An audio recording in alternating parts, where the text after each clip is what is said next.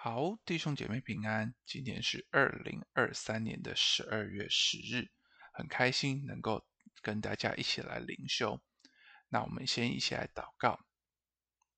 亲爱的天父，我感谢你，主愿你帮助我们在今天一整天的当中，先用真言你的话来帮助我们一整天能够用智慧的话语与我们来同行。主保守我们在我们的心的里面也遵行你的话。主要感谢你，主是垂听我们的祷告，奉耶稣的名，阿门。好，那今天的灵修的进度呢？啊，到了箴言的第三章一到四节，那我来读给大家听。我儿，不要忘记我的法则，你心要谨守我的诫命，因为他必将长久的日子、生命的年数与平安加给你。不可使慈爱、诚实离开你，要系在你颈项上，刻在你心板上。这样，你必在神和世人眼前蒙恩宠，有聪明。好，那在第二章中呢，智慧严明，唯有出自耶和华的智慧聪明，可以保护人，远离恶人与淫妇。那在从今天开始的第三章呢，则开始告诉人。智慧不仅保护人，同时也为人生带来许多的好处。好，那我们一起来看到第一节：不可忘记我的法则。作者提醒我们不要忘记法则，也就是神的律法。原文有引导的意思，而且怎么样？你要你心要谨守我的诫命，要以神的诫命护卫自己的心。才能够不被其他思想所污染，真正的蒙神引导。就好像马太福音里面说到：“清心的人有福了，因为他们必得见神。”好，那这样的人所得的报酬是什么呢？也就是在今世哦，有长久的日子、生命的年数以及平安。就像我们昨天所说到的，在世安然度日。好，那我们再来看第二个部分，第三节。我们不但不可远离神的法则诫命，也不可远离慈爱与诚实。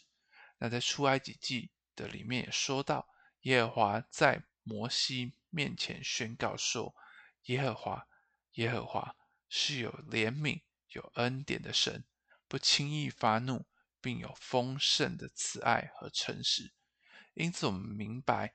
慈爱与诚实乃是神的本性，而慈爱呢，在旧约当中是一个极为重要的观念，总是用来描述神与他选民的关系。而在何西阿书中也说到，神是用什么样夫妇的恩爱这样的词、这样的字来比拟他跟以色列民的关系。而诚实则有什么？而诚实则有信实与真理的意思，是神坚定不移、值得信任的特质。因此，人会因着存记神的话，而逐渐有神的性情，成为以慈爱、信实待人的人。好，那我们一起往后看，这个在后面这个系在颈项上，跟刻在心板上。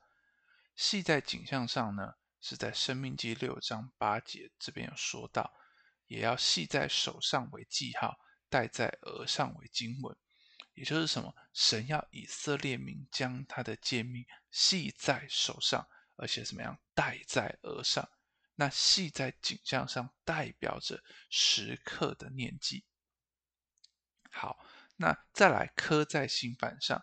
在哥林多后书的三章三节所说到，你们明显是基督的信，借着我们修成的，不是用墨写的，乃是用永生神的灵写的；不是写在石板上，乃是写在心板上；不是写在石板上，不只是文字，而是怎么样？乃是写在心板上，代表我们存记神的话在心里，对神的话是有反应的。好，那这样的人所得的好处是什么呢？像所这样的人所得的好处，就是必在神和世人眼前蒙恩宠，有聪明。不知道大家还记不记得在路加福音里面对耶稣的描述？说到什么呢？耶稣的智慧与身量，并神和人喜爱他的心都一起增长。也盼望我们也有这样的生命，能够跟随神的法则诫命，也能够保持。好像在我们里面有神的慈爱和诚实，要真的每一天的里面就跟我们一起。好，那我们一起来看到默想，将慈爱诚实系在景象上的实践是什么？